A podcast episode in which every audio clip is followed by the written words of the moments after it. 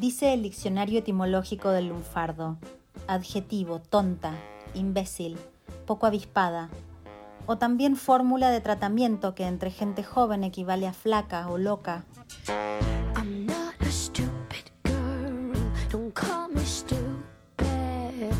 Ya no somos tan jóvenes ni tan flacas. Y es verdad que hay días que nos sentimos, que nos tratan como, que se creen que somos boludas.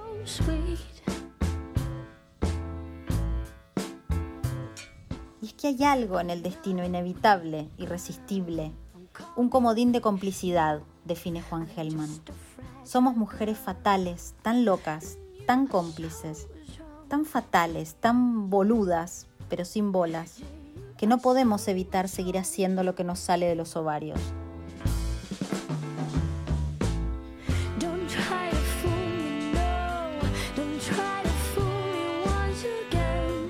Aquí comienza Fatalmente Boludas, un espacio para el desorden mental y el boludeo colectivo a cargo de Arevalo, Caprarulo, Roncal, Vázquez.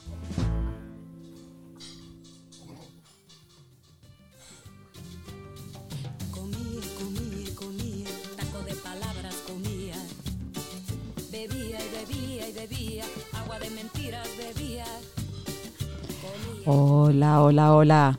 Aquí estamos, luego de un ciclo fatalmente boludas. Hola amigas, amigos, amigues. ¿Qué tal Arevalo?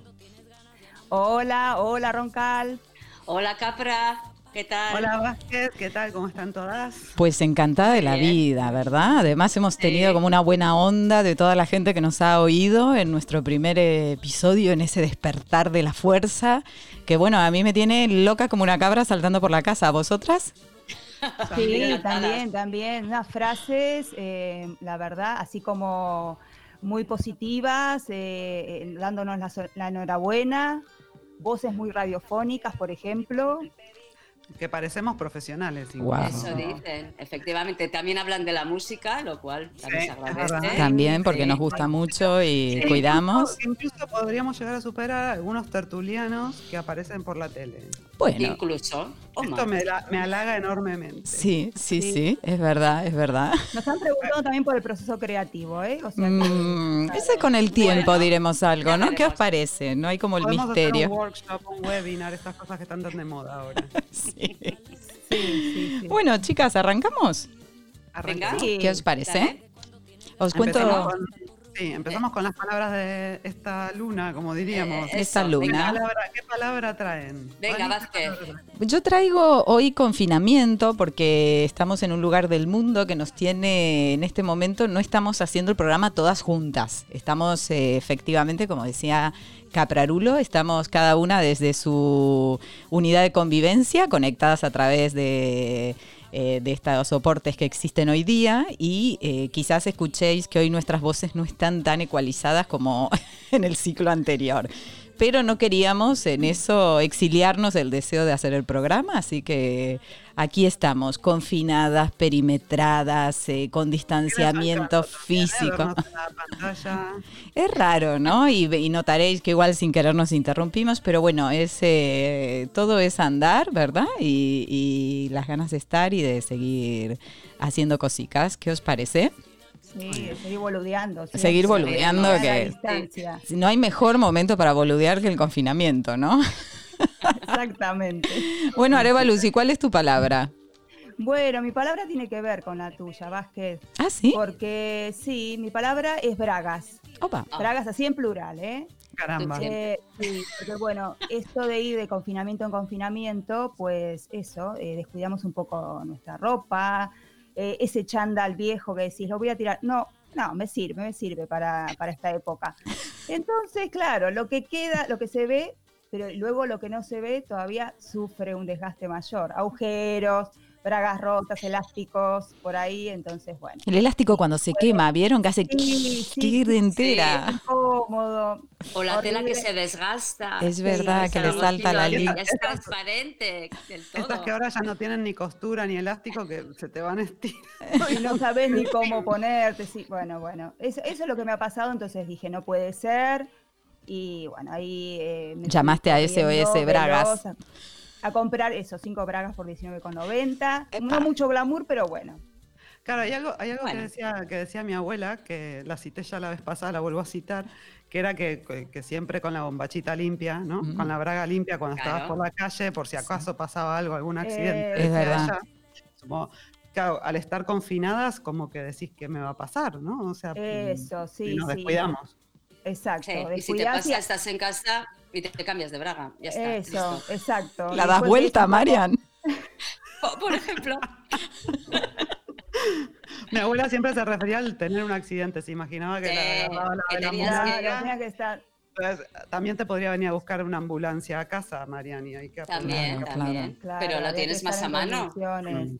evidentemente. claro Bueno, por eso, entonces eso. Eh, Bragas. Enseguida me subí eh, raudamente y veloz a comprar a la tienda. Vale, no vamos a dar marcas. No, no vamos Que a paguen. marcas, marcas. Pero bueno, el precio ya nos dice. Mi palabra, bueno, mi palabra no va por otros derroteros, aunque tiene que ver con el momento presente, obviamente, está de actualidad, y es alivio, alivio, alivio el que he sentido, como mucha Ajá. gente, creo, al ver que Trump perdía las elecciones, porque es que ya el pensar que ese machista, xenófobo, eh, ay, es que no sé, tiene tantos calificativos, estos peyorativos que ponerle, ese facha, bueno, en fin, eh, que se iba, que se iba, que le enseñaba Mm. la puerta de salida, aunque se sigue resistiendo, no sé, bueno, creo que no tiene mucho que hacer, se fue a jugar al golf, bueno, le pilló jugando al golf eh, el, el resultado, bueno, el que Mm. Biden ya ha pasado, ha conseguido los votos electorales necesarios. Bueno, pues yo he sentido un gran alivio porque, bueno, no deja de ser la, la potencia, la primera potencia, aunque primera potencia, aunque esté en declive, yo creo. Pero bueno, tiene mucho reflejo, tiene mucho eco y la figura del presidente, un presidente que, que ha usado y usa tanto las redes sociales, que, es, eh, que sirve de ejemplo a tanta gente y que ha creado, o sea, es un modelo que sigue mucha otra gente, políticos y gente de la calle que, que sigue su ideología. Entonces, me parece que quitarle del medio, que ya no tenga tanta presencia, pues es, es muy importante. Y Desde luego que no gobierne, que no gobierne, por favor. Sí, es una buena Exacto. noticia, sí, desde ya. Veremos qué, qué le depara ahora a Estados Unidos su, su nueva presidencia, pero desde ya que es una gran noticia. Y tenemos Alivio. vicepresidenta chica. Y tenemos La Ah, primera, ¿no? vicepresidenta, confianza. Kamala Sí, Harris. sí, sí. Bueno, Capra, ¿y la tuya qué? La mía, bueno, se va un poquito de tema, de- pero tiene también que ver con una salida. Mi palabra es Bond, James Bond. Oh. Cero.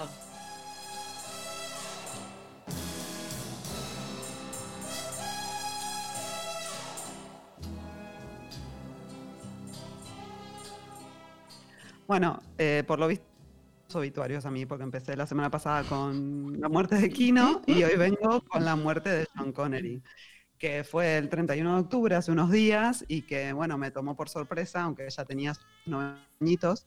Eh, y tenemos esta música porque siempre que piensas en John Connery piensas en James Bond, pero la verdad que no es el personaje que más me haya gustado de él. O sea, me gustan otros Bonds más que él. Eh, sí que pienso en, en otros papeles donde ya tenía unos años más, como El nombre de la rosa o Los intocables, o incluso haciendo el rey Arturo o del padre de Indiana Jones. Este, pero bueno, estaba empezando a hacer el duelo por su muerte, que nos agarró ahí haciendo un lindo paseo por el monte eh, y preparando algún homenaje para nuestro podcast, cuando al pasar por las redes sociales me encuentro con un video de él de hace unos cuantos años, donde recordaba una entrevista que le habían hecho hacía más tiempo, o sea, el video es del 87, la entrevista fue en la revista Playboy en el 65, y con sus dichos, la verdad que Bond, Connery y el rey Arturo se me fueron al suelo. Buah. Así que eh, el- este, este buen hombre en, en 1965 y luego lo ratificaba en el 87 decía que una bofetada a una mujer es justificada cuando todas las otras alternativas han fracasado y se le ha advertido suficientemente lo que se le espera. Mm. Madre. Vamos a escuchar a, a John Connery en sus propias palabras, aunque esté en inglés, después lo comentamos un poco. Vale. You think it's good to slap a woman? No, I don't think it's good. I You don't think it's bad? it must- I don't think it's that bad. I think that it depends entirely on the circumstances and if it merits it. Yeah. Or what would merit it? Well, if you have tried everything else, and women are pretty good at this, they, they can't leave it alone. yeah? They don't they want to have the, the, the last word, and you give them the last, last word, but they're not happy with the last word. They want to say it again and, and get into a really provocative situation. Then I think it's absolutely right. Bueno, en el audio, la periodista le recuerda a John Connery que en aquella entrevista había dicho que estaba bien pegarle a una mujer de vez en cuando y que mejor con la mano abierta que con el puño. Gracias, John. Todo un detalle. Sí, Dando sí. consejos a los amigos. Sí. Ella le dice, la verdad que no me gustó mucho lo que dijiste y Connery dice que sigue pensando igual y que si ya intentaste todo lo que, lo que había que hacer y no queda otra, que adelante, que si lo merecemos está bien. Entonces la entrevistadora dice, ¿y por qué lo podríamos merecer? Y él dice que el, el tema con las mujeres es que nosotras no podemos dejar pasar las cosas, que queremos siempre tener la última palabra y que aunque nos hayan dado la última palabra a los hombres, seguimos insistiendo y entonces somos unas provocadoras. Vale. Oh, qué terrible, ¿no? Qué Sí, desilusión. Que lo reitere. Una ¿no? gran desilusión. Luego, Sí. en el 93, esto fue en el 87, en el 93, en otra entrevista que le hacen en la Vanity Fair, vuelven a abundar sobre este asunto. Sigue diciendo que piensa igual, ella estaba, ya tenía unos 62 años más o menos, y, y- y sale su mujer de entonces, que no sé si siguió siendo la misma hasta su muerte, la verdad que no me fijé, eh, que era francesa y le advirtió, ojo, porque yo soy francesa y no voy a tolerar que me pongas un, un dedo encima, así que si me tocas, te mato. Bueno, vaya dos. Sí, Así que no sé, bueno, la verdad que Bond, Connery y, y todos sus, este, lo adoraba como, como actor, pero me- se me ha caído al suelo como... y lo, lo curioso de un héroe, ¿no? Porque al final Bond no deja de ser un héroe y, y tener esta, ¿no? Esta, no sé, bueno, el personaje no tiene por qué coincidir con el actor, pero al final, ¿no? Sí, que influye, Algo se nos ¿no? mezcla, ¿no? Y, Claro. y- Y además que reitera, ¿no? No Sí. sé, Creo que a lo largo dos años, eso. no haya habido un momento que haya dicho, no, mira, la verdad que sí, no sé, ahora, la verdad que viendo cómo va la cosa, me equivoqué. No Sí. volverá a ocurrir. Claro, claro. Aún, aún de- no siendo una justificación, al, digamos, hace 40 años estaba mal pegar y por eso era algo que se jugaba en lo íntimo y en secreto y en silencio, porque cuando dicen, ah, bueno, ahora son otros tiempos, ¿y por qué era en silencio si antes estaba permitido? ¿No? Eh, Es un poco el asunto. eh, mm, pasan los años y sigue sosteniéndolo, ¿no? Y bueno, la vida le trajo una enfermedad bastante complicada, so- donde seguramente lo han tenido que cuidar las mujeres, a las que él le pegaba con la mano abierta. Seguramente. Seguramente. Seguro. En fin, chicas, a mí la verdad es que mm, James Bond nunca ha sido mi tipo, nunca me ha gustado, siempre he sido más, me ha gustado más el superagente 86. Maxwell. Smart, ese sí que era un superagente secreto, Ese era- Totalmente. Ese era genial. Ese era un genial. modelo, Sí, modelo tenía, y tenía, tenía una gran compañera ahí en la Gente Exacto. 99 también. Sí, sí, sí. Exacto. Donde ella era, ella era la lista, era la verdaderamente Hombre, la que resolvía los casos, ¿no? Porque él, desde luego, era más tonto que un zapato. Pero lo queremos, a Maxwell Mucho. Smart. Un homenaje, un homenaje. para él. Homenaje.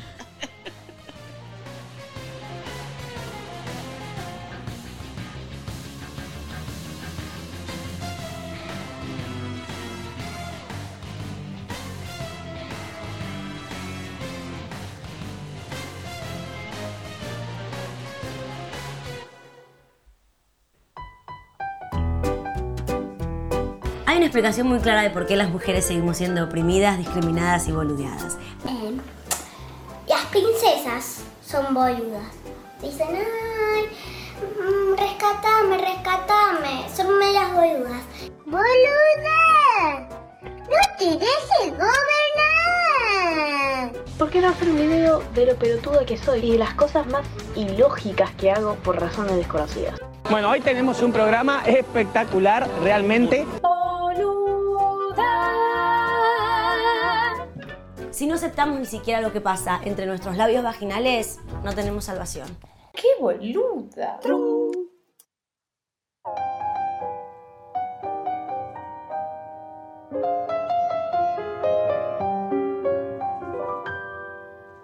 Scientists will tell you that it's a simple fact.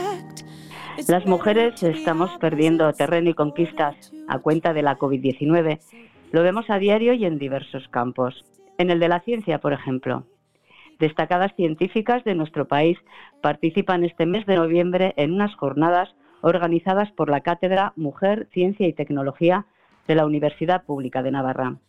Con la directora de esa cátedra, la ingeniera Guruche Pérez, hemos hablado de un asunto, de uno de los asuntos que nos preocupa, la poca visibilidad de las científicas en la gestión de la pandemia. Un estudio realizado en seis países, entre los que no se encuentra España, concluye que las voces expertas han sido silenciadas. Menos del 20% de las fuentes citadas por los medios de comunicación corresponden a mujeres, y eso que son mayoría en el sector sanitario. Vázquez, corte uno, por favor. Eh, no me extraña nada el resultado de ese análisis porque esa realidad, esa falta de voces femeninas en, la consulta expertos-expertas es algo que ya venía ocurriendo antes de, esta pandemia, la baja visibilidad de mujeres en estos ámbitos de ciencia y tecnología es algo que, que viene ocurriendo hace muchos años, ¿no? desde siempre. En nuestro país pasa más o menos lo mismo. Uruche Pérez nos cuenta que la Asociación de Mujeres Investigadoras y Tecnólogas, AMIT, a la que ella pertenece, chequeó durante el confinamiento varios medios de comunicación y descubrió que por cada experta consultada había casi siete expertos. Y no porque no las conozcan, porque la AMIT datos de acceso público con expertas de todos los campos. Entonces, ¿por qué? Bueno, pues el estudio internacional al que nos hemos referido antes apunta una razón, que esta crisis se ha presentado en términos bélicos, como si fuera una guerra y ahí por lo visto se entiende que los hombres están mejor preparados para gestionar una emergencia. Guruche Pérez niega la mayor. Vani, por favor, segundo corte. Me parece que no están mejor preparados para una situación de emergencia, eso creo que no es así, pero sí que el tono sí más agresivo, más bélico, más de de dar, mm, en vez de opiniones, ¿no? sentar cátedra con una seguridad, sí que tal vez es un discurso más eh, masculino que femenino. ¿no? Si queremos dar esa idea de batalla y de que sí que tal vez ¿no? es un discurso más de hombres, las mujeres eh, cuando tenemos conocimiento sobre una materia y nos hacen una pregunta, pues no sé, por ejemplo, claro, en esta situación del COVID ha habido y hay todavía mucha incertidumbre, ¿no? Y aunque seas una experta en virología, inmunología, si te hacen una pregunta a la que tú crees que no se puede responder ahora, ¿no? Y, hay una mujer que, va a responder, seguramente dirá, oye, no, pues en este momento a eso no se puede responder, hay que esperar.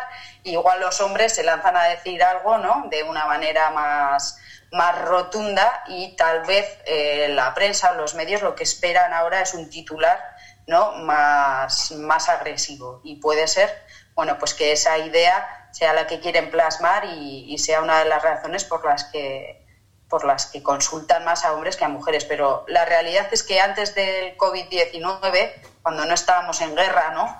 sí, entre comillas, y las opiniones eran sobre temas que tampoco tenían que ver con esto, estaba ocurriendo lo mismo. Eh, es decir, que seguían preguntando a expertos y no a expertas para cualquier ámbito de la ciencia y la tecnología. Así que bueno, pues puede ser que se haya agudizado, pero bueno, ya estaba pasando. Pero además las mujeres han sido excluidas de la toma de, mujeres, de decisiones a nivel nacional. Por ejemplo, los equipos que asesoran a los gobiernos de Estados Unidos y Gran Bretaña están formados casi exclusivamente por hombres. En nuestro país estamos en las mismas, sin conocer el dato exacto nos atrevemos a afirmar que las mujeres son minoría en los comités científicos que aconsejan al Gobierno central y a los gobiernos autonómicos. Vázquez, por favor, corte 3. Sí, es que, claro, el llegar a esos círculos de poder eh, no, viene solo desde la capacidad y eh, el, el, conocimiento, ¿no? el que seas experta en un tema, sino que hay muchas otras cosas ¿no? alrededor que tienen influencia en que llegues a ese puesto de poder.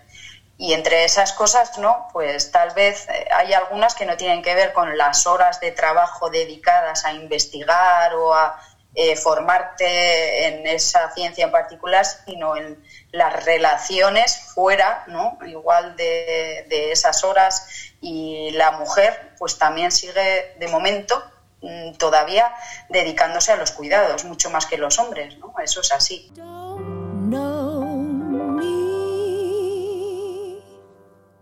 Y esto de que las mujeres científicas estén infrarrepresentadas en los niveles donde se toman las decisiones, donde se corta el bacalao, ¿es algo nuevo? Por supuesto que tampoco. Ese sesgo de género se ha notado también en el número de artículos científicos publicados durante el confinamiento. Los científicos han aumentado su actividad investigadora y, sin embargo, las científicas la han reducido. Ellos han tenido quien se ocupe de la casa y de la familia, y ellas, en su mayoría, no. Así pues, esta crisis sanitaria ha agravado la marginación de las mujeres que con mucho esfuerzo y años de lucha habían ido conquistando posiciones en el ámbito de la ciencia. Un, retroceso preocupante por muchas razones. Corte 4, por favor. Yo creo que es un problema grave. No solo por la falta de visibilidad, que ya es importante, ¿vale? Eh, como hemos hablado también, porque esa falta de referentes lo que provoca luego eh, sobre la sociedad, para empezar, es que crean que no hay mujeres ¿no? en esos campos y para seguir que los más jóvenes y las más jóvenes eh, tengan dificultad para encontrar referentes femeninas. Eso es importante, pero además porque eh, esa visión de la mujer y que estén en esas comisiones es importante porque, por ejemplo, en este virus no sabemos si actúa de forma igual en hombres que en mujeres. Habrá que estudiarlo, ¿no? porque hay muchas enfermedades que no actúan de igual manera en hombres que en mujeres y ese factor de género habrá que tenerlo en cuenta. Entonces, para muchas cosas hace falta que haya mujeres en esos comités para que de verdad sean estudios eh, bien hechos en cuanto, científicamente y abarcando a toda la población, no solo al 50%, sino a todos.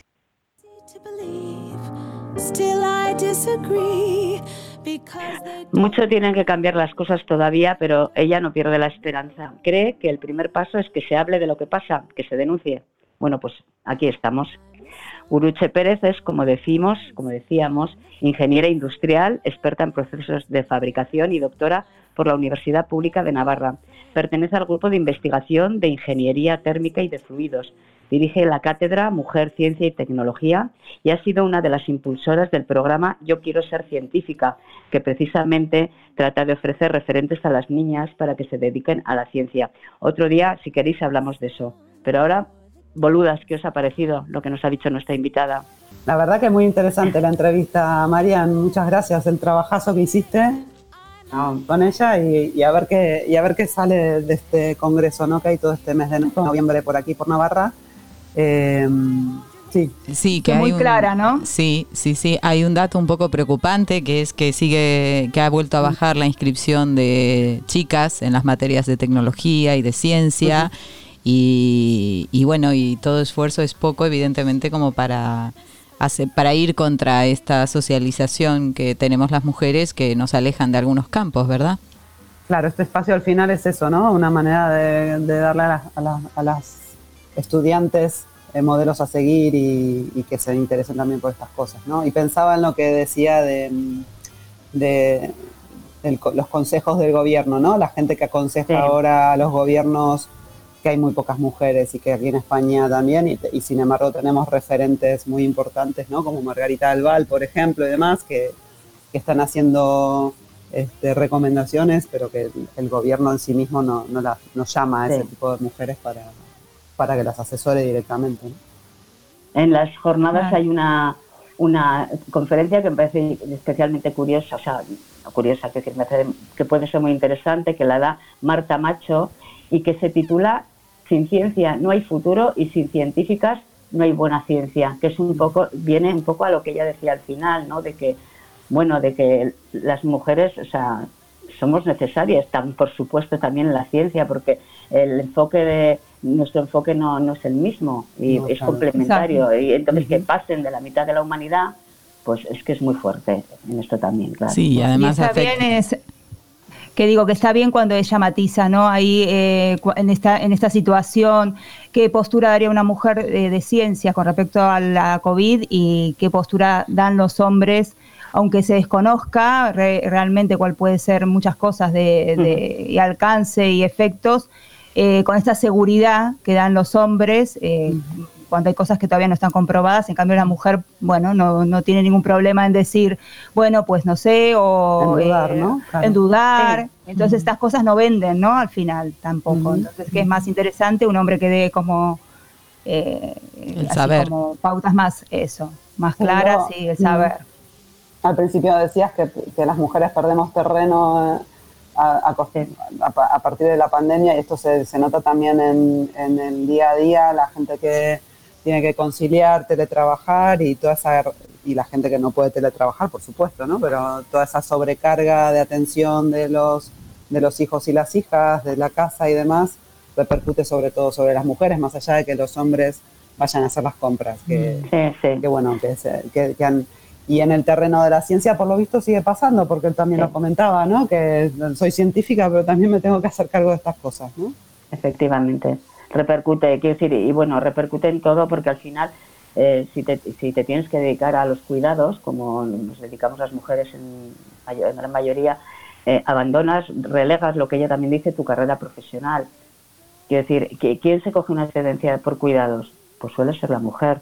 Y, O sea, y vas, perdi- vas perdiendo terreno. Entonces, bueno, va, es que yo he puesto eh, la ca- eh, mi vida profesional va por detrás de mi vida personal. Bueno, en fin, no sé, en fin, es que igual no te ha quedado otro Ujú. remedio. Eh, ¿no? Entonces, ahí- reducciones de jornada también. eh, efectivamente, entonces, pues eso, al final, eh, eh, y esto lo está agravando, esto ya pasaba, evidentemente pasaba. Exacto. Claro. Y bueno, y lo de la falta de referentes, eso en ciencia lo notan muchísimo, se nota mucho, por ejemplo, en este en este programa Yo quiero ser científica, que de verdad que me parece muy interesante que algún día podemos hablar con ella de esto, porque ella eso lo, ha- lo- lo ha impulsado, lo ha creado, lo ha montado, bueno, con otras mujeres científicas de, y, tec- y tecnólogas de, de aquí, que van por los colegios em, hablando de las, representando las eh, de- a mujeres científicas de distintas épocas de, de la historia, ¿no? Entonces, eso eh, ayuda a que si no tiene Visibiliza, referentes, claro. claro, es, es- es que es todo como, forma parte de la misma mele. Exacto. Esto, Muy en bien. Queda para la próxima entonces esa Queda, conversación. Sí, queda y es, eh, es increíble donde cuando tenemos un efecto sobre la vida de las mujeres, tenemos el contrario sobre la vida de los hombres. Digo, como esto se, se ve en- en muchas cosas, ¿no? Y lo que para unas es un, un- un retroceso, ¿verdad? Para ellos es disponer de más tiempo para pensar y para crear y para, y para investigar. Entonces, bueno, esto que se invierte, eh, lo único que ha hecho la crisis es mostrar algo que estaba en la base y lo ha agudizado y profundizado. Así que hoy más que nunca lo personal es político, chicas. Muy bien. We're twice as nice. Let's be friends.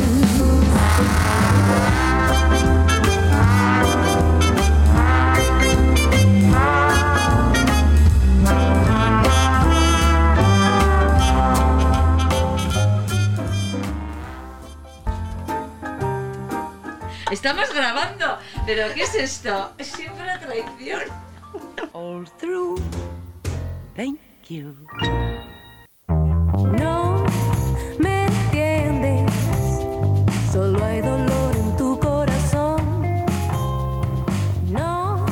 Amigas, eh, estamos en Los in Translation. Oh, yeah. Una, Everybody. Mi una- inglés es perfecto. Vamos. Como John Connery.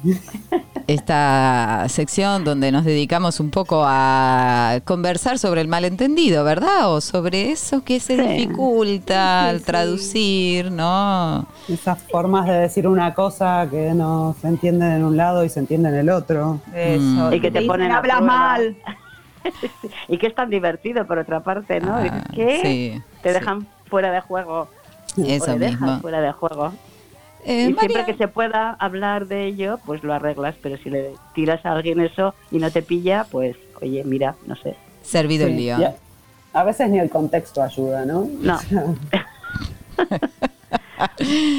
Roncal, tenemos Bueno, ¿quién una palabra. empieza? Tenemos una palabra, una palabra. Vale. ¿Tenéis vosotras para mí? Venga, dale. Para. Sí.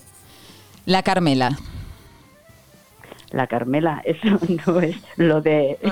Porque aquí una Carmela, que yo sepa, aparte de una señora que se llama Carmela, es una plancha para para hacer, mm, no sé, si tostar el pan o Ah, ¿sí? cosas así, sí. Pues no, estás eso lejos, no ¿eh? Es difícil esa, Vázquez. Yo no la sé tampoco. Préstame ¿eh? la Carmela, sería. ¿Eh? Sí, tienes Sí. una Carmela. La Carmela. Sí. Pero, Pero sí, sí, No. la... No, no, pa- va del- por ahí, ¿no? Del cuerpo, del cuerpo. No, Del- del cuerpo no sé humano, si decirlo ¿no? así, ¿no? No, así no. No. No. No es una parte del cuerpo. Mm. No, no es una parte del cuerpo. No, no, no sé puede yo. hacer- podría hacer referencia a alguna cuestión Sí. corporal, pero Sí. no es Alguna cuestión corporal. Jo, me tenéis que dar alguna pista, no estoy muy despistada. La- Yo creo que hace un poco a la estética, diría. A la estética. A la estética, una Al- es- pero una estética de todos los tiempos, una estética actual. Sí, una Sí, sí, yo creo que así sí, porque hasta los egipcios, ¿no? También desde Ah, los Sí, egipcios. sí, sí, sí, sí, sí, esto es antigua, muy antigua. sí. muy antiguo. Sí. Pues no sé, por ejemplo, algo de la ropa. No, sí, No, que, no. sí que te, podríamos decir que está más asociado a lo masculino que a lo femenino. Es verdad. Algo que Como se señala de los pista. caballeros, eh, sí, sí. O sea, no es una prenda de ropa. No, no, no. No, no, no. No. no es No, y quizás es algo que hacemos más las mujeres, pero los hombres también de vez en cuando. Entonces, Mm. eh, para los hombres tiene esa denotación un poco, no sé, despectiva tal vez. Sí, algo un poco peyorativo, ¿no? ¿Es? Y en las mujeres es algo más habitual. Joder. tía. La expresión es le da, le da a la Carmela. Le da la Le da- Carmela. Le da a Le la da la- Carmela. Le- le- podemos pensar en gente, en gente de acá que le dé a la Carmela para Venga, dar una pista. Ah, y el se- M punto, M punto. M punto, M punto. M Eso fue una gran ayuda, Vani. ese M punto le daba a la Carmela. Sobre Le todo si había elecciones. Y, y Pedro J. Ah, también le da, ¿eh? Un poquito a la Carmela, sí, sí. Buah. No pilló, no pilló, estoy súper despistada. Rejuvenece la Carmela. Bueno, eso creen. Eso creen. Claro. Sí, porque sí. Se le dan a la. Carmela en un lado y se olvidan del otro. Claro. entonces no, Y también Queda un poco incongruente. puede quedar un poco artificial también. sí, sí. Madre ¿No? mía, estoy muy despistada, chicas. la Carmela le da a la Carmela. Sí. Eh, algo que, que, que, que se Algo que hacían los egipcios. Y no en el otro- y hacían los egipcios, ponerse de perfil. No, no. No, no, no, Porque no. eso no. sí que hacían los egipcios muy bien. Sí, eso es verdad. Sí, M punto, M igual Se pone de también. perfil, ¿no? Claro, claro. veces se pone de perfil. Tiene, Sí. es- tiene que ver con la estética, es más masculino. Pedro J y Mariano M. Punto son ejemplares fidedignos. Ocurrían Eh. esas barberías de antes también. Pero, o sea, ¿tiene que ver con la barba entonces? No, necesariamente. No, justamente Porque la barba Pedro se olvidan de la barba. Claro, la barba contrasta con el efecto de la Claro. Carmela. Uy, María, ya te dimos demasiadas pistas. Ya está, todo, María. Maradona también me aparece por aquí. Sí. Que le da la Carmela. O sea, Mira. me doy. No tengo Really? ni puñetera idea, no sé de qué me estáis hablando. Diríamos que tu marido le da la Carmela, pero en realidad no. No. El- es la envidia de, de Claro, los de los jóvenes. Claro. Sí. Nada. Eh, ¿Ese es el pelo de la cabeza? Por No, ahí, que le da por la ahí. cabeza. No, que le dé la cabeza, no. ¿Qué piensa? ¿Qué piensa algo? No, no, no, no. Está totalmente despistada. Está No, perdida. manera. No hay manera. Ay, sí, claro, ahí se. Ahí le dio Es una Carmela diferente. Moderna, esa, esa Carmela es moderna, porque esa no, no es para disimular. Claro, no es para disimular, es para cambiar el Claro. look. Es taparse las canas, Marian. Ah, darse la Carmela. Darse la Carmela. Sí. Dar la Carmela. Le da la Pintarse Carmela. un poco los Sí. pelitos. Ni idea. Y además, eh, o sea, no sabía que Rajoy se. eh, perdón, M. Punto. Se daba la Carmela. Nunca me he fijado en él. pero no te bueno, dabas cuenta sí. el contraste. De golpe aparecía de un morenazo. blanca. Será porque no le miraba. Sí, no, pero de golpe aparecía de un morenazo que decís, pero este hombre, ¿dónde se ha sacado ese Ya castaño? veo que, que me fijo en otras cosas o que no me fijo en algunas Ya cosas. sabemos, no. Era complicada, ¿eh? Esta. Sí, creo. sí, sí. La- Yo la tenía olvidada. ¿Tenías De olvidada, verdad. Arevalo, la Carmela? Sí, sí, sí. Mi padre, no, mi padre no perdía detalle, ¿eh? Un gato y una Carmela no se le escapaba nunca. El gato también, el gato. Sois muy malas. El gato para otra oportunidad. Para otra oportunidad. Sí. Mira, tiene varias acepciones. Sí, no, no, además. estamos hablando de la estética, no, no otras acepciones. Pues mira, yo ahora os voy a poner una expresión. Que, A ver, dale. Bueno, en fin, no sé, es que me desaniméis mucho. Pero bueno, yo lo No, intento. venga, Vamos. Tú puedes. Pasar las canutas. Ah, bueno, es pasarlo difícil. Esa era fácil, María. Salir por Da- peteneras. otra, otra, Salir por peteneras. ¿Eh? Salir por peteneras. Esa a mí siempre por me cualquier suena. cosa, por sí. cualquier cosa, Sí. salir por la tangente, por, eh, Claro. por- A mí esa siempre me suena a gastroenteritis. Sí, también, también suena, es porque te vas por... Esto es Irte de, de, varetas. varetas. Sí. De varetas. De varetas. Le, le ayudamos a Marian. ¿Cuál es la impresión? Ah. Pues nada, oye. Bueno, la próxima, no. Marian, la próxima. Marian. Sigue sabes- Vaya, mar- vaya marrón me como con vosotros. Ya sabes que sos una minoría étnica. Eh, siempre a traición.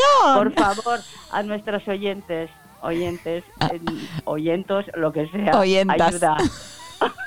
Te pueden escribir, ¿no? Te pueden escribir. Sí, por favor. Sí, que nos sugieran. Necesito tumbar a estas porque me tienen hasta el moño. ¿A dónde te tienen que escribir, Marian? Ay, que no me lo sé, por favor, lo dices tú. fatalmente.boludas.gmail.com Por favor. Por favor, pongan en el asunto. Ayuda. Esto es solo para ah, no, Marian Help y luego de Marian. Sí, Help que no lo miren ellas. En fin, luego hay que esperar que no lo miren ellas. Claro. Claro, claro. No. Puede pasar, puede pasar. No hacemos trampa, te prometemos. Esto es todo really. Todo really. Ay, en fin, estoy a por uvas últimamente.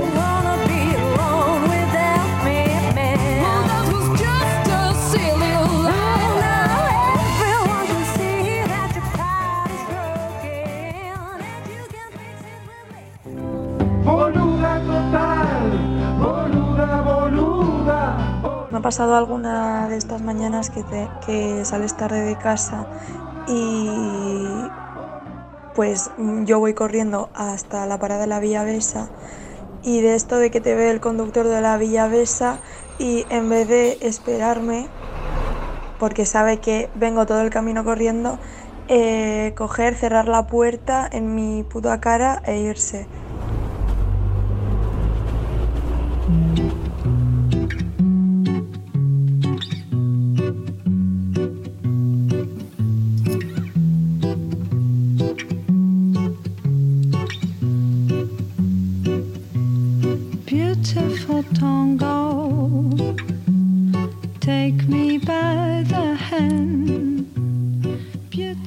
Inauguramos una sección eh, pasando revistas, ¿no? Donde vamos a, mm, a leer las palabras y las reflexiones de personas que nos inspiran en, en diversas publicaciones, ¿no? A las que tenemos eh, acceso. Eh, hoy nos proponemos descifrar eh, esta opinión sobre protocolo que nos quiere contar Patricia Espinosa de los Monteros. No sé, chicas, si la tenéis, si la seguís habitualmente. No, pero bueno, puede ser que a partir de ahora sí. Ese apellido me, suena, motiva un montón. Me suena el apellido, sí, pero no. Sí. Patricia. Espinosa de los Monteros. Vale. Eh, hace unos días eh, tuve ocasión de leer esto, esta, esta nota que ella publica en Vanity Fair, ¿no? Y mm, me fui a la cama diciendo no te irás a dormir sin haber aprendido algo. La nota se titula He descubierto el nipis. ¿El? ¿Perdón? Nipis. ¿Nipis? Nipis. ¿Nipis? Nipis. ¿Ni pis ni caca? ¿Qué pensáis? Yo no les voy a decir lo que yo pensé cuando vi nipis. Dije, El ni- nipis. El nipis. Nipis. ¿Pero pis, P I S o N-I-P-I-S. N-I-P-I-S. No de- no de paz se inventa en una palabra, ¿no? Eh, no, no, no. Y Nipis. la sección, quiero decirlo, es opinión barra protocolo. Ah, Vale. bueno. opinión hombre. barra no, protocolo. protocolo. Y eh, esta Patricia ha descubierto el NIPIS. Y yo, claro, vi el NIPIS y dije, me quedé afuera de algo. A mí me sonó aplicación de móvil. No sé a ustedes a qué os suena el NIPIS. No, a mí algo de incontinencia. Sí, sí, es que esa... eh, eh, Pañales para la A- incontinencia. A mí al contrario, estoy pensando en que hay situaciones porque por protocolo ni pis podés hacer, entonces hay que cortar, ¿no? Hay que como, Vamos. como trabajar el suelo pélvico para, para Sí, poder... Sí, sí, sí. Mira, Buena mantener la En realidad, como la casualidad nos lleva a que Arevalo empezó hablando de las bragas, ¿no? Y va- va- os voy a contar hacia dónde va esta Todo historia. tiene que ver con todo. Todo tiene que ver con todo, ¿no? Eh, empieza mm, Patricia diciéndone- diciéndonos, me casé con mi ex a los 21 años con la idea de no complicarme la vida con los asuntos del hogar, pues lo que me interesaba eran los viajes que nos íbamos a pegar. Vale. Hasta ahora, Bien, bueno, bien, se buen casó. Claro, entonces. 21 añitos, bien. Se casó joven. Sí, Sí, sí, joven, sí, muy joven, muy joven. Ante mi pasotismo, mi madre, con una cultura donostiarra que no disimulaba, eh, encargó en la desaparecida casa Balcazar de Gijón una ropa blanca de esas que son para toda la vida. Igual Vale, el Roncal, claro, nos vale, orientar, ¿no? Con, claro. conocía Ropa blanca de dormitorio, así, ¿no? Claro, claro. de la cama. Ya veréis dónde estaba la idea mía de la aplicación cuando empezó la nota a tener estos derroteros. Me olí que estaba un poco alejada de una aplicación de móvil, ¿no? Y era cierto lo de para toda la vida, porque mis sábanas han durado mucho más que mi matrimonio. Y acá ya me, habló una me abrió un mundo. Os quiero contar que la Vanity Fair al principio de esta edición habla de que la reina Sofía está muy triste porque el ex rey está fugado. ¿Y se ha llevado la- el ajuar o qué? Yo pensé, digo, el final de la Vanity Fair igual tiene un mensaje encriptado en relación a las sábanas de Sofía y Sofía llorando en las sábanas que duraron más El matrimonio. que el matrimonio. Bueno, pero bueno. Eh, Ay, qué secretos tendrán esas sábanas. Claro, Bueno. sí. Todavía ¿Cuántos años tiene esta chica ahora, sabemos? es una señora de mediana edad. ¿Patricia? Sí, Sí, a ver, Patricia es una señora de mediana edad. Sí, sí, Vale. sí, Sí, sí. vale. Hay tiempos, eh, ¿cómo os diré? Tiempos eh, difíciles de calcular, ¿no? Porque si me hablas de las sábanas de la Juar, ya te he hecho unos años que... Sí, Pero igual, sí, sí, sí. no sé, las madres donostiarras siguen conservando esta Yo creo, tradición. que, yo creo que son tradiciones que aquí en algunos sitios se conservan. Se ¿no, conservan, Marian? ¿verdad? ¿Qué decís, Marian? No tengo ni idea. Si se Marian, ¿vos tuviste a jugar? Yo no tuve a jugar. Vale. Pero sí que ¿En ninguno de tus una vajilla. matrimonios? No, perdón, en una vajilla. Una vajilla sí, bueno. eso Sí, se- un poco, un poco de sí. vajilla, vamos, sí. Yo tengo un, un regalo de bodas que es una maleta que conservo. Esto estaba muy claro el Era- mensaje, ¿no? Estaba claro el destino, ¿verdad? Me casé de rojo y me regalaron una maleta. en fin. Total que, eh, dice Patricia, desde entonces he ido ti- eh, tirando de las de algodón egipcio de 600 hilos, ¿no?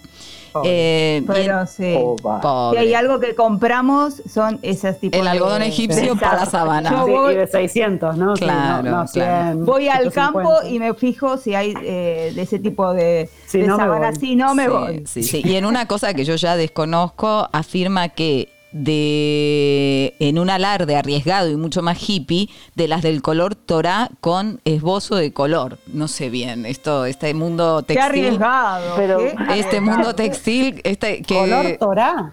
Eh, no, es, perdón, las del tol- Tolra, Tolra con esbozo de color. Tolra debe ser otro tejido Ah, vale. hippie, es hippie. No, te- en- no quería tener problemas con el. no, no, no, Tolra, perdón. ¿viste? Sí, sí, Claro, no, vale. no. Ah, qué sé yo, ven- venimos de Egipto, igual se trajeron algo, ya sabemos, ¿no? Tantos años caminando por el desierto, fueron tejiendo y salió el Torra, no sé.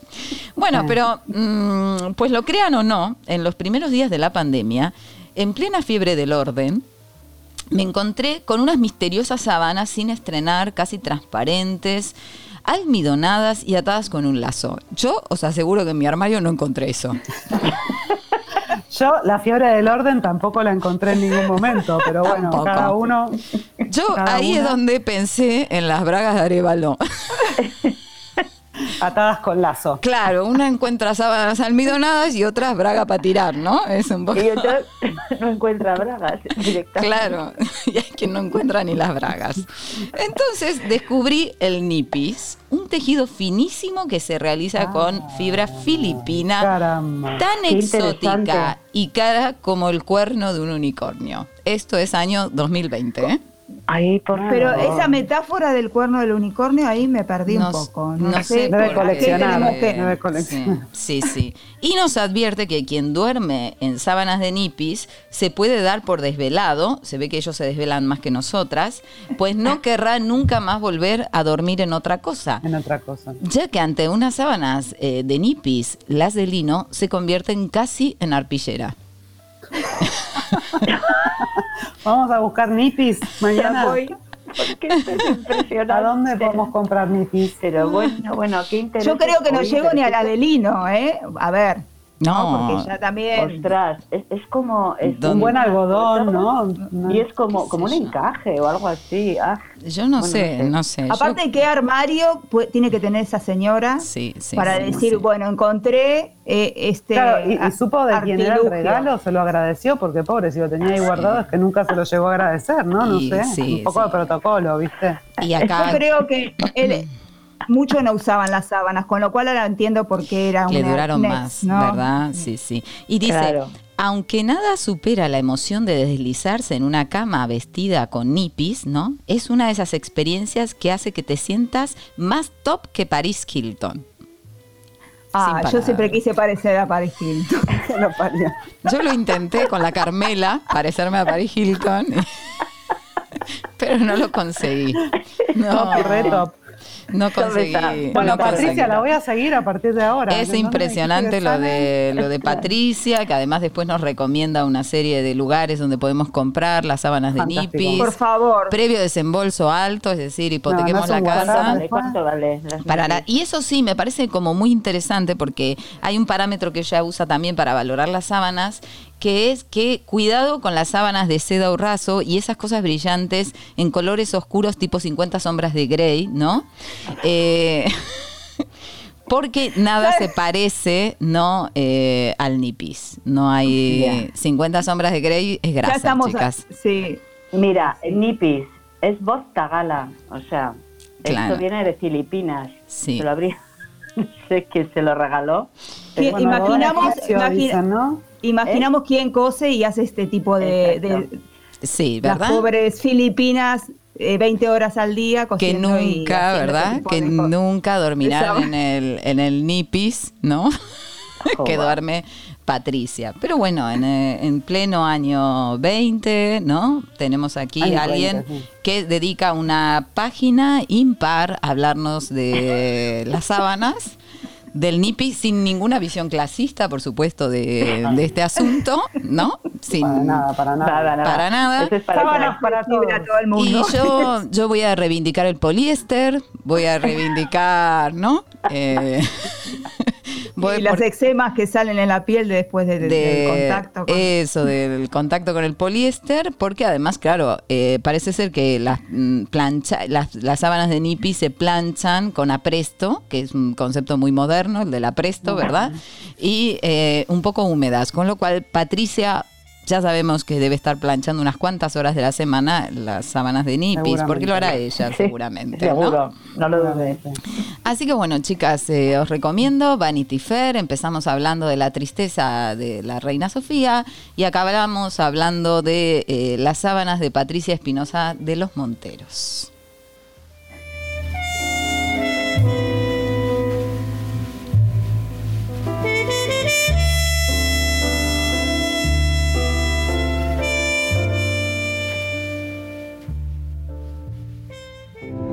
Boluda total, boluda, boluda, Bueno, como yo soy de segunda vuelta, en el momento no me di cuenta. Después con el tiempo reflexioné y me sentí como más boluda.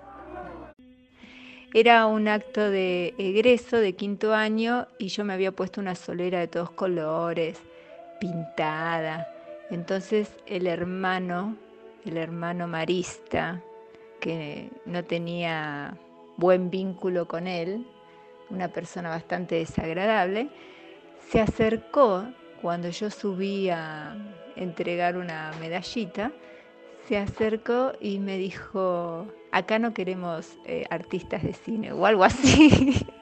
Pensé que me estaba halagando y después me di cuenta que no, que era una ironía de él, porque era así, medio irónico. Bueno, después me sentí como una boluda. Yo dije, ¿por qué no le contesté? Sea el Santísimo. Sea. Fatalmente boludas. Somos la generación que tiene en sus manos derribar de una vez y para siempre al neoliberalismo en nuestra América. Porque la tibieza y la aburrecía a mí me seca la concha. Nada más. Bueno, estimadas, estamos aquí en esta sección. Eh, se llama, como todos y todas sabemos, Me la seca, y si no lo sabemos, se los recuerdo. Ese, este espacio para hablar de personajes, hombres, mujeres, hombres, hombres fundamentalmente, que nos producen esa sequedad, esta irritación, esta sensación eh, orgánica y corporal, eh, bueno, que, que nos eh, obliga a buscar eh, elementos y cremas hidratantes, ¿no? Eh, estamos escuchando, para quien no lo sepa, eh, quien nos hace la intro es Ofelia Fernández, que es una legisladora porteña y es muy joven ella, 20 años, con mucha potencia. Y algo que nos ibas a decir, Vázquez, sobre Sí, que la revista Time incluyó a Ofelia dentro de las líderes 2020 de la próxima generación. Entonces, eh, destacar, porque no todas las que nos escuchan conocen quizás a Ofelia, destacar que es con quien abrimos esta sección de Mera Seca y Caprarulo. Estamos preparadas para esta sección. Sí, hoy me traje una, una crema ultra hidratante, no voy a dar la marca, porque, pero porque todavía no tenemos auspiciantes, cuando tengamos y paguen, bien. Porque la verdad que cuando las cosas que nos la secan vienen de la gente que menos te lo esperas, necesitas como más potencia. ¿no? Mm. Vamos a eh, recordar que iniciábamos este programa hablando sobre la ciencia, sobre el lugar de la mujer en la ciencia. Para eso hablamos con Gurutze Pérez, una gran entrevista que hizo nuestra compañera Roncal, eh, de cómo, de, de lo difícil que es para las mujeres ocupar ciertos espacios, ¿no? Pero no queríamos dejar, no queríamos dejar este programa sin darle un espacio a ellos, a los expertos. Entonces vamos a escuchar a los expertos. Fernando, ha habido ahí una cosa que no nos ha quedado muy clara cuando has empezado con esta pregunta. No nos ha quedado muy claro si te gustaban las en- enfermedades infecciosas o las enfermeras infecciosas. No, no, no, no. No les preguntaba si eran infecciosas o no. Eso se veía unos días después. Bueno, amigas, ese Fernando tan gracioso y esos que le preguntan, bueno, Fernando, vamos a hablar de él. Fernando es Fernando Simón, que para quien no lo conozca es el director, es un epide- epidemiólogo y es el director del Centro de Coordinación de Alertas y Emergencias Sanit- Sanitarias del Ministerio de Sanidad. Es quien nos ha estado contando desde marzo qué pasaba con el coronavirus, qué pasaba con la pandemia, qué medidas había que tomar, que sí, que para arriba, que para abajo, que ha estado todos los días, la verdad, ahí eh, en el candelero, como diría alguien. Nos mareó también con Sí, el tema nos de las y con todas las, bueno, con todos los temas. Eso es. Bueno, eh, Muy presente, muy muy presente en los presente, no, bueno, y le hemos escuchado en una muy desafortunada, por decir algo, intervención en un programa, bueno, en una entrevista que le hicieron, le han hecho los hermanos Pou, que son unos eh, alpinistas, escaladores, Sí, algo así. escaladores, en el canal Muy- YouTube, sí. Muy Sí. graciosos también. Y, y bueno, Andrea, cuéntanos más. Sí, bueno, eh, antes que nada, para no sacar a, Fernando Simón de contexto, porque la verdad es un tipo al que le, teníamos, le tenemos bastante respeto, ¿no? Por su trabajo, eh, vamos a decir un poquito más qué dijo después de esto, ¿no? Porque con el recorte solo, claro, nos quedamos... Simón explicó después, eh, esto por el, como decía Andrea, por YouTube y el canal Facebook Live de, de los POU, que siempre le tuvo mucho miedo a las mujeres. No sé por qué, soy muy enamoradizo y eso me daba miedo, pero me he llevado siempre muy bien con hombres y mujeres. ¿Qué les parece lo que dijo? Ah, Nos hemos quedado. nos hemos quedado como... Estamos ahí tratando de procesar Sí. esta, esta situación. Que Nos le- hemos que quedado en miedo. Eh, ¿Le damos miedo? A las mujeres le damos miedo, por eso pobre, no sé. Sí, siempre Claro, la culpa es nuestra. eso, Siempre eh, es nuestra. Esta, esta- este compadreo, ¿no? Este, esta fratía que comentábamos antes entre, Mm. entre ellos. Ninguno se, se desmarca de la situación, todos se ríen. Mm. Y, Sí. Ellos hacen un chiste, a ver, por decirlo de alguna manera, chiste, no sé cómo lo llamaría Sí, esto, no. Mm. pero eh, machista total, y él entra al trapo, es como, es un- como un reflejo, ¿no? Sí, no lo puede evitar. Que no puede evitar, le sigue, porque Mm. además ni se lo piensa, ¿no? Buah, jaja. entra- Sí, es como esta cosa de- que necesita reafirmar que, que es parte de ellos, ¿no? Que es parte de ese grupo, Mm. que, que es, es uno de los nuestros. Entonces, Mm. bueno, contesto en el mismo tono, más allá de, Mm. de que, en lugar de decir, ¿qué me dijeron, no? ¿Qué me estás contando? Sí, y luego la salida por el lado del miedo, cuento chino. Yo la verdad que esto ya de, ay, sí, es que me enamoro, les tengo miedo, son tan... Sí, faltó que digas, somos unas brujas y manejamos los mundos emocionales y no sé, hay que tener un poco de cuidado porque el chiste tiene relación con el inconsciente. Ah. Es donde somos más verdaderos. Entonces hay que tener un poquito de cuidado cuando vamos a aclarar un chiste que hemos hecho porque, claro, ¿qué es lo que causa gracia en este caso? ¿no? Algo que evidentemente sigue siendo parte del ideario masculino y evidentemente entre el mundo de las infecciones. Algo hay que decir de las mujeres y de las enfermeras, ¿no? Entonces a mí Sí. me parece, me parece difícil disculparse, no que no sea necesario, pero hay un punto donde cómo va a decir él que no estuvo en ese chiste, ¿no? Sí estuvo. Claro. Claro, claro. Bueno, con respecto a la disculpa, el Consejo General de Enfermería denunció lo que, lo que dijo al, al- al toque, digamos, ¿no? enseguida que, que Simón salió o que apareció esta entrevista, y eh, hizo un comunicado en el que decía que este tipo de comentarios, chistes y chascarrillos son un atentado contra la dignidad de la mujer y contra la dignidad de una profesión sanitaria imprescindible, y más ahora. ¿no? Mm, totalmente. claro. Este, Y sumamente feminizada, es decir, son todas mujeres. Claro, Hay claro. muy pocos enfermeros. sí. sí. 85% creo que es el Sí, número. 85%. Por eso en es España, por lo menos. Eh, por eso es chocante, siempre escuchamos eh, sobre los sanitarios, ¿no? En Mm. masculino, y ahí se borra la presencia de la mujer, ¿no? Mm. Una presencia importante, como has dicho, Andrea. Y Mm. ahora, cuando tenemos que hablar de chistes y de descalificaciones, sí, aparece la mujer, ¿no? Mm, Entonces, claro. eso, eso, Sí. bueno. Y que luego si esto No. pasa en marzo es una cosa, pero después que ha habido toda una reflexión sobre el tipo de discurso bélico, sobre la invisibilización de las mujeres y sobre todo lo que ocurre en, en relación a, a cómo se abordó la pandemia y lo que nos decía la propia Guruche en la entrevista, tiene como más delito, qué sé yo, no sé. Tie- Es, es más complicado en este momento. Justo le ha pasado en un momento que hay mucha más reflexión dando vueltas, ¿no? Y, y se ve que los foros de profesionales los escuchan poco. Sí. Bueno, se ha disculpado, ha tardado. Sí, se ha disculpado, ha tardado un poco, tardó un poco porque era festivo el lunes en Madrid, entonces se disculpó el martes porque hace en la conferencia de prensa. Em, le, pedían, le pedían disculpas las, las enfermeras y también hubo otra gente que salió a decirle ¿no? que tenía que disculparse e incluso dimitir, pero bueno, no, no va por ahí nuestra, nuestro comentario sobre este tema. Vamos a escuchar qué dijo Simón en su disculpa. Pero antes de, antes de hablar del coronavirus, me gustaría eh, hablar de una polémica que mm, surgió en estos últimos días a partir de una charla pública que tuve con dos amigos, que ante una broma muy tonta, pues eh, no fui capaz de responder correctamente y la verdad es que di una respuesta eh, muy incorrecta que a mucha gente le, pudo molestar y pido mis disculpas a todas las personas o colectivos a los que les pudiera molestar las palabras que, di en respuesta a aquella broma. Lo siento, pero la verdad es que eh, lo siento casi más por mí, porque me sabe mal que el esfuerzo de años de tratar de quitarme de encima ese bagaje de reflejos aprendidos, de frases hechas que para nada tienen que ver con mi forma de pensar, eh, pues eh, haya quedado claro que todavía tengo mucho mm, camino por delante para aprender y para hacerlo mejor y trataré de hacerlo. Eh, como digo, si alguien se ha sentido ofendido, lo siento mucho eh, y trataré de no, de no cometer errores de este tipo en ninguna otra ocasión.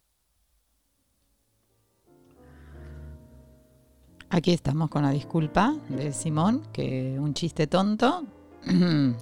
De Sí, tonto gracias, el Simón, chiste. De tonto el chiste tiene poco, ¿verdad? Pues sí. Sí, a mí qué me pasa con esto. Eh, me pasa que, bueno, más allá de que llega un poco tarde, pero bueno, vamos a decir que fue por el festivo y que, bueno, el señor cuando salió a dar la conferencia de prensa sobre el coronavirus se disculpó, eh, pero la disculpa me parece muy impersonal y genérica. O sea, en ningún momento menciona a las enfermeras. Habla de colectivos, habla de alguien que se haya sentido ofendida, ofendido, ¿no? Alguna Sí. persona. Porque no habla de mujeres sentido, tampoco, ¿no? No, En no ningún habla de mujeres, no. Él Entonces eso a mí me parece que tiene que ser una disculpa a las enfermeras en primer lugar y a las mujeres en, en- en general, ¿no? Así que ahí... Flojo, Eh, y Simón. luego, sí.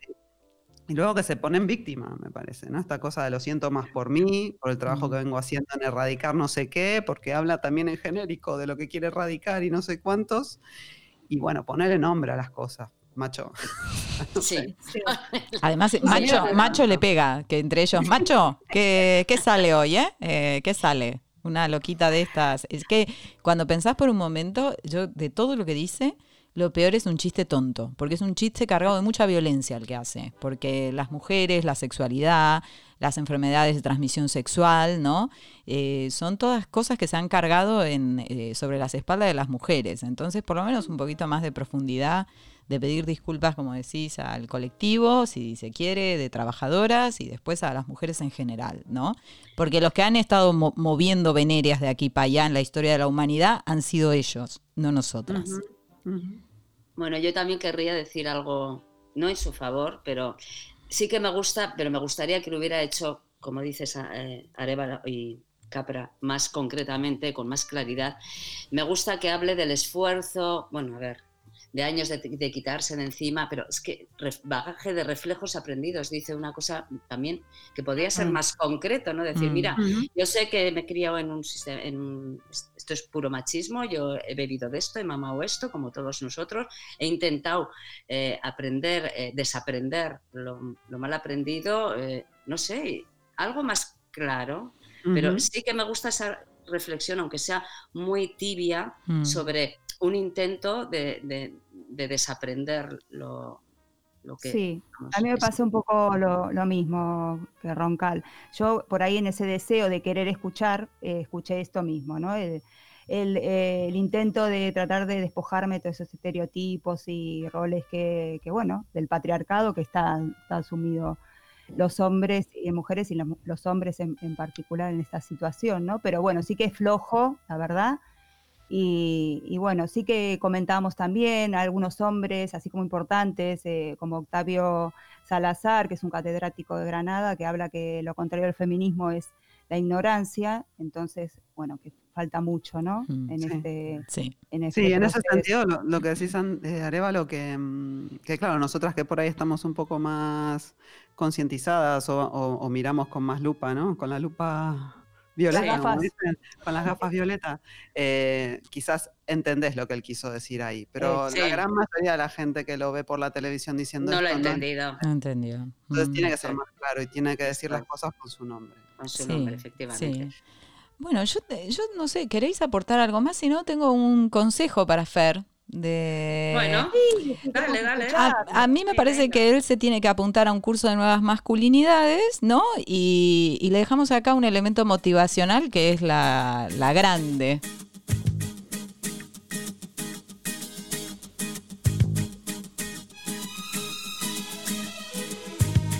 Ese hombre que tú ves allí, que parece tan galante, tan atento y arrogante, lo conozco como a mí.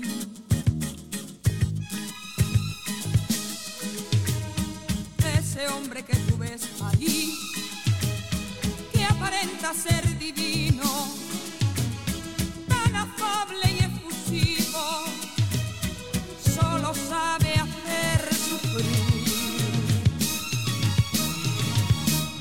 Es un gran necio, un estúpido engreído, egoísta y caprichoso, un payaso vanidoso, inconsciente y presumido, falso enano rencoroso que no tiene corazón, lleno de celos, sin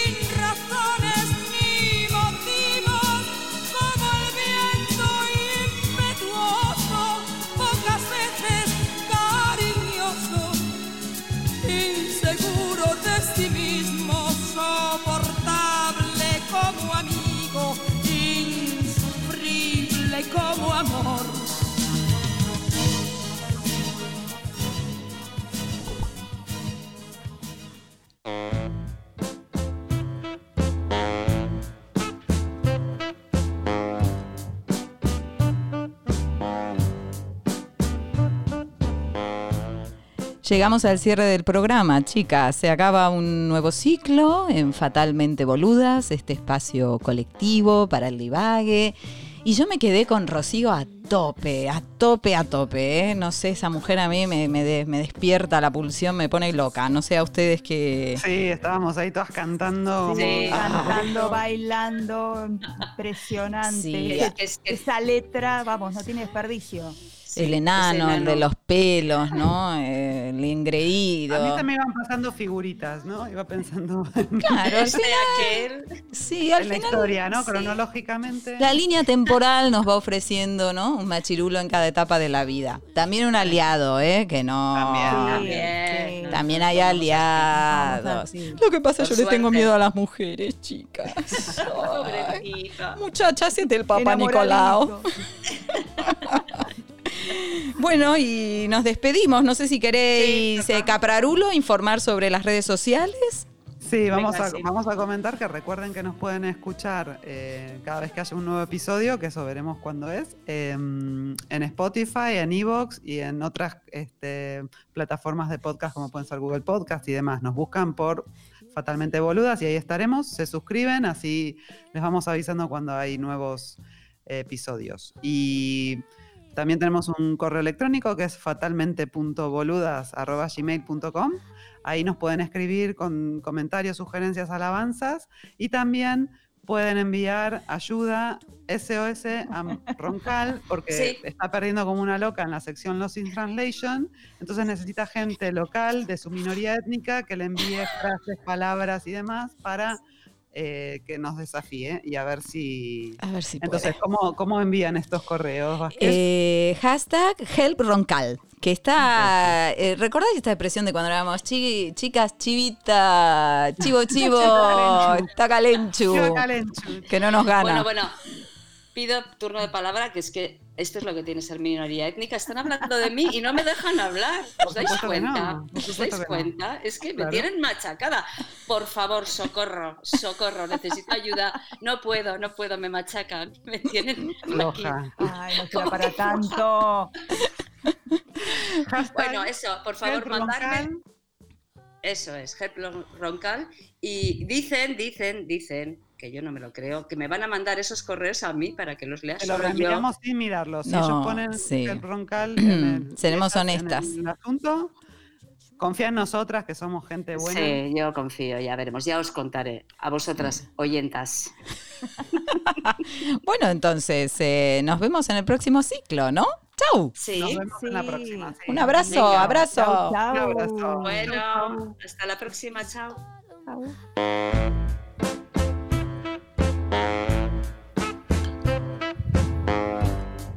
Fatalmente Boludas, un espacio para el desorden mental y el boludeo colectivo,